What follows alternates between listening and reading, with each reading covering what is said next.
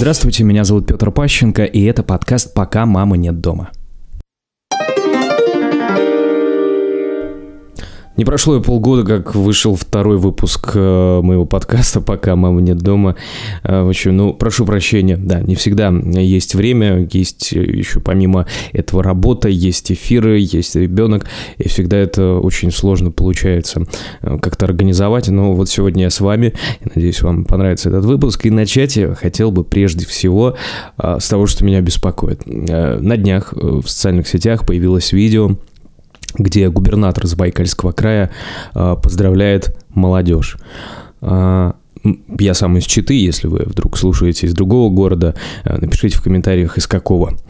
В общем, фраза, которую я бы мог описать то, что я увидел, мне почему-то стало безумно стыдно.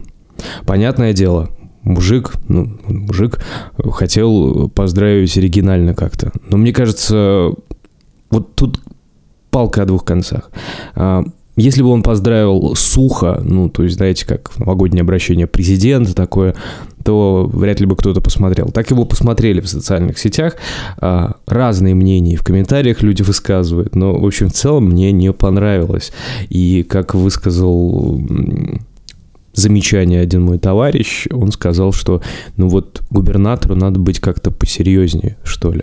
Опять же, это конструкт, это стереотип, мы привыкли видеть политиков в серьезных амплуа, но согласитесь, когда от одного человека зависит фактически почти миллион человек, да, чуть больше проживающих в Забайкале, хочется немножко серьезности. И вот такая вольность, ну, не знаю, очень спорно. Конечно, первая мысль самая, это был э, натуральный испанский стыд. Я надеюсь, вы знаете, что это значит, когда тебе безумно стыдно за другого человека. Кто-то другой что-то делает, а тебе стыдно.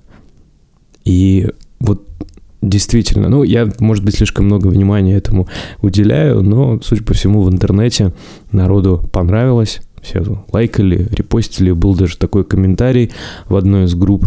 А, не знаю, платно ли они это разместили или настолько искренне. А, в общем, написали, у нас впервые такой губернатор. Ну, тут не поспоришь, правда, такой губернатор впервые, а, молодой, активный, и вроде как вся его деятельность не закончилась на том, что он а, ну, там, предвыборную свою кампанию шикарную провел. Ну, без преувеличения шикарную. Это было красиво, мощно. И буквально из каждого утюга говорили про Александра Михайловича. Это похвально. Но в этом суть политики, да, когда ты избираешься, ты должен а, побеждать а, не только там по каким-то тезисам, да, а, но еще и быть громче. Самый громкий голос вспоминается сериал мне. Ну ладно. В общем, высказал в начале выпуска свое мнение по поводу губернатора. Ему, конечно же, скорее всего, все равно, что я высказал, но тем не менее. Один интересный случай со мной произошел на прошлой неделе. А, я ехал в маршрутке, возвращался. Живем мы не в самом центре города, что, в принципе, для маленького города, а, наверное, странно, многие говорят. Ну, вот так сложилось, мы живем не в самом центре. А, я возвращаюсь на маршрутке и еду стоя. Естественно, это поздний вечер, с транспортом все плохо у нас в России. Такая вот история. Я еду, и меня так сильно придавили. Я стоял на передней площадке, сзади в маршрутке. Довольно большая маршрутка, но тем не менее вот места уже там не хватало. Я стоял и в какой-то момент обернулся посмотреть на лица людей. И я ужаснулся. Настолько тяжелые лица, настолько уставшие, непонятно от чего. И сидел мужчина, он явно по внешности армянин. А, я сейчас объясню, почему, в чем дело, почему я назвал его национальность. А, он сидел абсолютно пьяный и распивал вот это, знаете, самое стрёмное, самое дешевое а, крепкое пиво пытался заговорить с девушкой. Почему я сказал, что он армянин? Я вообще никогда не видел пьяных армянинов. Я не знаю, для меня это всегда люди а, чисто одетые, у них есть, ну, своеобразный, но вкус в одежде. Этот был явно не похож вообще на представителей своей национальности. Он ехал пьяный. И я ехал, и на фоне вот этого всего ужаса играла радио шансон. Я не против радио шансон в целом. Э, если кому-то нравится, то пожалуйста. Мне не нравится. Но вот на фоне всего этого я думаю, господи, это, это вот Россия, понимаете, в этой маршрутке едет вся Россия. Уставшая, многонациональная, иногда неумытая, я думаю, что Россия, ну вот многие говорят, что обвиняют одного только человека, всем известного, что вот он довел страну до такого. А знаете, в чем дело? Мне кажется, есть еще в нашей стране, в наших маленьких городах России люди, которые хранят в себе культуру, хранят э, в себе честное отношение ко всему. Они честны перед собой и перед другими. Они уважают людей, они не гадят на улице, они стараются сделать вот небольшое свое пространство вокруг себя чище в эмоциональном плане и физически, да, там прибирают. Но мне показалось, что действительно вот люди, они и, и делают страну. Просто я ращу ребенка, это Марк, если вы только начали слушать, да. Э, у меня есть сын Марк, ему 4 месяца, вот не так давно исполнилось. И, понимаете, он, он будет жить в этой стране.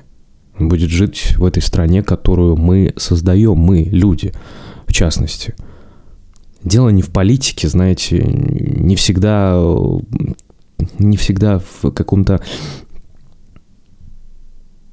социальном статусе каждого отдельно взятого человека, хотя социальное расслоение, оно, конечно же, присутствует в нашем государстве очень сильно, это заметно, когда вот даже в нашем маленьком городе есть люди, которые э, ездят э, на машине там условно за 10 миллионов рублей. И ты понимаешь, да, ты возвращаешься в маршрутке. Я ничего не вижу плохого в общественном транспорте. У нас в России очень странно к этому относятся. То есть почему-то считается, что если ты едешь на маршрутке, значит ты бедный. А может ты просто за экологию, может тебе кажется, что ты а, просто... Не, на самом деле, потому что ты бедный, да, нет денег на машину. Нет, у нас есть машина, я не имею прав, супруга водит, но сейчас ввиду того, что она каждый день сидит дома, выбирается она там только в поликлинику с ребенком или, допустим, до родителей, как сейчас, да. А, название подкаста себя оправдывает, мамы действительно нет дома. Ну вот как-то так. И я ужаснулся, возвращаясь к теме маршрутки, я ужаснулся, я думаю, неужели вот эти люди сейчас воспитывают детей, которые ну, будут плюс-минус находиться где-то рядом с моим сыном и жить, и общаться, и а что они смогут дать, и что ребенок мой сможет дать этим людям. Для меня это очень тяжелый вопрос. Мне в этом плане крайне повезло. Я свою юность и детство прожил в военном городке. А, в этот военный городок съезжались люди, военнослужащие, семьи со всей страны, и был такой вот самый настоящий культурный обмен.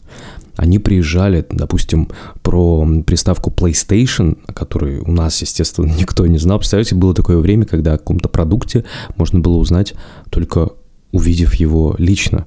То есть ни интернет, там, ни ТВ, по-моему, рекламы особо и не было, или я не так сильно интересовался телевидением в детстве, наверное, как все дети. И я увидел PlayStation у парня, а, моего товарища Ивана, сейчас он, по-моему, живет в Германии, но ладно, это не суть. Э, я увидел PlayStation, и просто я думаю, охренеть, это же, это же очень круто. И это были, наверное, какие-нибудь там начало 2000-х, может быть, даже это PlayStation 2 было. И вот такой вот культурный обмен, ну, если хотите, поп-культурный. Мы обменивались кассетами, которые они привезли, которых фильмов у нас просто не было. Мы обменивались уже чуть позже DVD-дисками. Ну, в нашем селе, да, скажем так, я вырос в деревне, а, в нашем селе трудно было купить кассету. Очень трудно какое-то время. То есть были фильмы, но они были очень сильно ориентированы под людей простых, непритязательных. То есть там можно было даже купить сериал там на четырех или на восьми кассетах. А, такие коробки, боксы, это все пиратское, записанное с телека, там с логотипом, допустим, Первого канала или тогда еще РТР. А, и вот этот культурный обмен, он, он не только а, представлял из себя какой-то интерес там, в вещах. Нет. Это прежде всего были разговоры, интонации – разных регионов, я прям это слышал. То есть были, была семья с Ульяновска, и ты слышал, что они с Ульяновска, и ты общался, и ты просвещался, ты что, все время узнал что-то новое. В этом проходило мое детство. И я, наверное, немного расстроен, что для своего сына я не смогу создать подобных условий ввиду разных причин. Да, опять же, про, говорим про Россию будущего, но ну, вот как-то так я я уверен в этом, что не получится. Хотя все, наверное, начинается с семьи. Я все время благодарю среду, хотя в школе там были ребята, которые э, жили по... Ну, все, наверное, знают эту историю АУЕ. Такое было, но не так, наверное, как сейчас. А может быть, так же, просто я тогда не так остро это ощущал. А, вот. И, ну, прежде всего, из семьи, наверное. Чтобы побольше читать с ребенком, включать хорошую музыку, смотреть хорошие фильмы, пускай, ладно, там детские, допустим, но есть хорошее кино. Вот что, опять же, касается про современные какие-то фильмы детские. Вы вообще давно помните, когда смотрели хороший детский фильм российского производства? Именно фильм. Ну хорошо, пускай мультфильм. Маша и Медведь я не беру в расчет, потому что мне кажется, это абсолютно ужасный мультик. Ужасный с точки зрения того, как он сделан.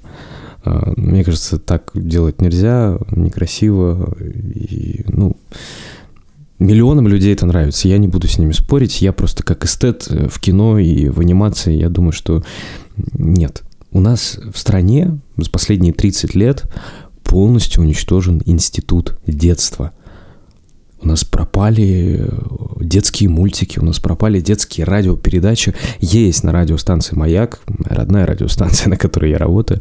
Там есть по субботам и воскресеньям передачи, они идут по несколько часов, и дети звонят, интересуются. И, очевидно, есть дефицит в этом. Есть потребность. Я не считаю, что какие-нибудь фиксики могут заменить, э, ну, простите за избитое, ежика в тумане Нурштейна. Ну, действительно великий режиссер – вот так а, общаться с маленьким человеком, а именно так нужно называть ребенка, да, маленький человек, он точно такой же, как ты, только ему нужно помочь в чем-то разобраться, не навязывать, если ему не понравится там «Ежик в тумане» или еще какой-то мультик, ты, естественно, не показывай, просто побольше нужно говорить с ребенком, я в этом уверен. Даже сейчас он очень мал, но ты должен наладить с ним контакт. Он должен тебя слушать, он воспринимает, как ты разговариваешь, он все видит, как ты поступаешь.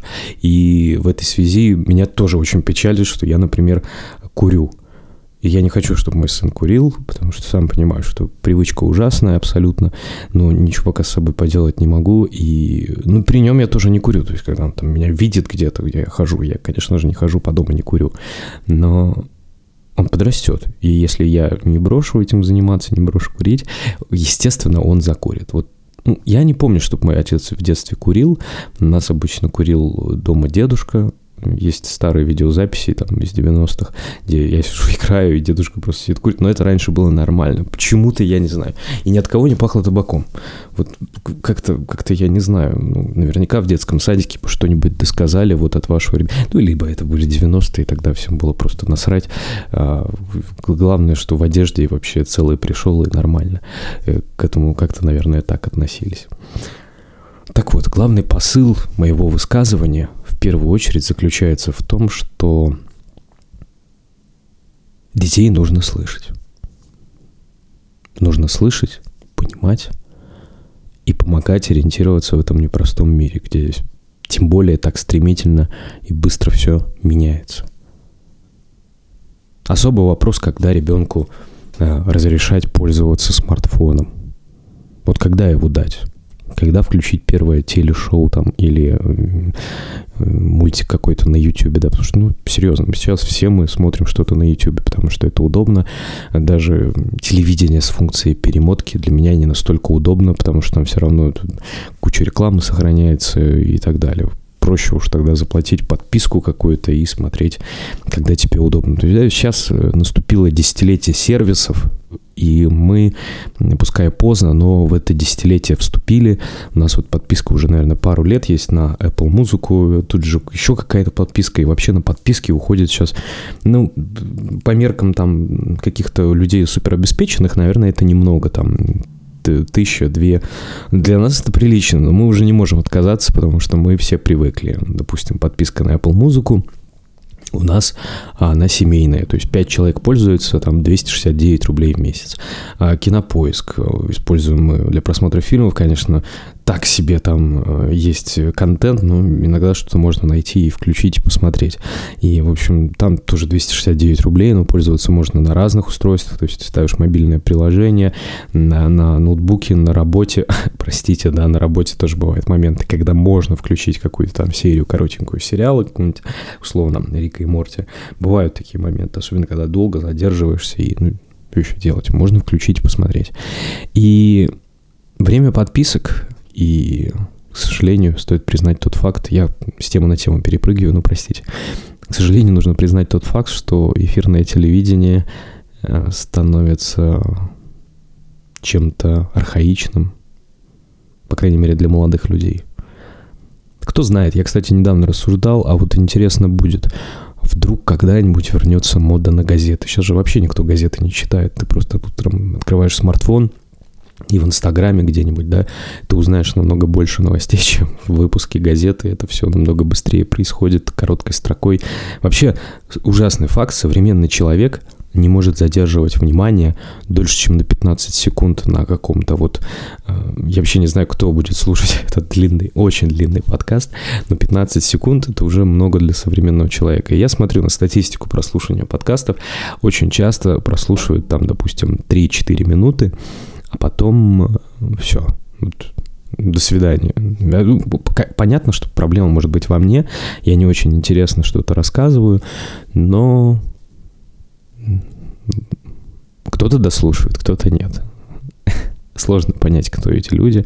В основном по статистике это мужчины за 30, э, женщин меньше. А, и города самые разные. И это тоже меня очень радует, что меня слышат. Я рассказываю про Читу и про Забайкалье не только для читинцев и забайкальцев. В этом уникальность интернета. И вот я вернусь к газетам. Представьте, когда-нибудь газеты снова вернутся в моду. Наши дети будут говорить, о, это прикольно, слушайте, я хочу это читать, я хочу. Ну, кто его знает, да, 90-е там со своими кассетами. Но кассеты это же супер неудобно. Ну, согласитесь. Это постоянно зажевывало пленку. Кто с этим жил, меня поймет, это неудобно. Ты носил с собой там 4 батарейки запасных, чтобы если вдруг батарейка сядет, когда садится батарейка, начинает зажевывать пленку, ты брал с собой еще батарейки, чтобы послушать музыку. И при этом ты не мог там переключаться между треками, там еще что-то. Сегодня намного удобнее. Почему поэтому ностальгируют люди? Я не понимаю. И я не исключаю тот факт, что газеты тоже вернутся в мод. Это интересная история. Моей сестре 14 лет а, в этом году исполнилось, и она нашла на Авито а, телефон просто с э, дисковым набором, знаете, такой красный. Ей просто, она никогда этим не пользовалась, он даже не работает, сейчас никто дома не пользуется телефонами стационарными. И она просто увидела это, по-моему, в Твин Пиксе, в каком-то сериале, этот красный телефон, говорит, я хочу. Она купила его за 300 рублей, и он у нее стоит, и она радуется. А я думаю, господи, это же так было неудобно. Если тебя нет дома, то фиг до тебя кто дозвонится. Трудно было набирать, мы все время вставляли карандаш или еще что-то. Э, была телефонная книга, она так она называлась телефонная книга, потому что это реально была книга. Э, и это все настолько было неудобно, не знаю. Я не знаю, почему люди поэтому ностальгируют. Да, выпуск получился довольно интересным для меня. Я очень много рассуждал о ностальгии и о переживаниях о будущем. Вот так. Друзья, я вас очень прошу, если вы дослушали до этого момента, если вы слушаете в подкастах приложения в Apple, э, ставьте оценки, хоть двойку, хоть единицу, хоть сколько, пишите комментарии с замечаниями, что вам не нравится, я буду вам благодарен, я буду прислушиваться. Ну и также ВКонтакте, на SoundCloud, везде, где этот подкаст доступен. В общем, друзья, спасибо и до встречи, надеюсь, через неделю.